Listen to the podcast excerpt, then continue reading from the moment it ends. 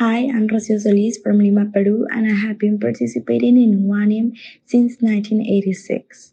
I think it's important to learn how to raise funds because, as in many disciplines, there is technology behind in the purest sense of the term.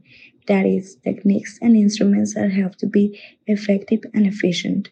For example, the delimitation of the prospect, I think it's very important to study who is going to ask for a donation since if the mutual objectives do not align, it will be very difficult to convince them.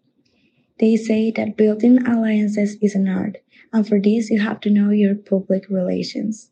It is also vital to fully understand the context in which one operates and the goals set for the prosecution.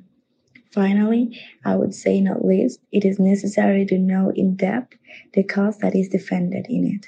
It is only necessary to have the white shirt tattooed on the torso in order to always sound convincing in what we propose.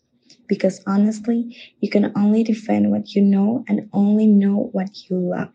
And I have been involved with the UAI at CEC since 1986. Fundraising has been a difficult but fascinating task over time.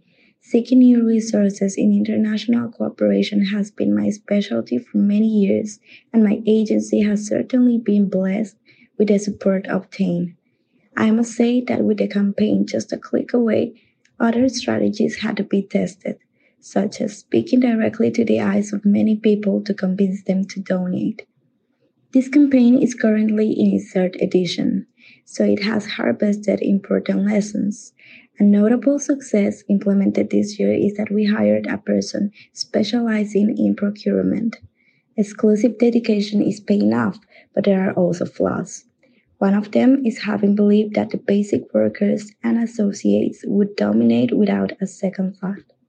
This has not been the case, which is why more powerful internal work is needed that closely links donations with the results of great social impact.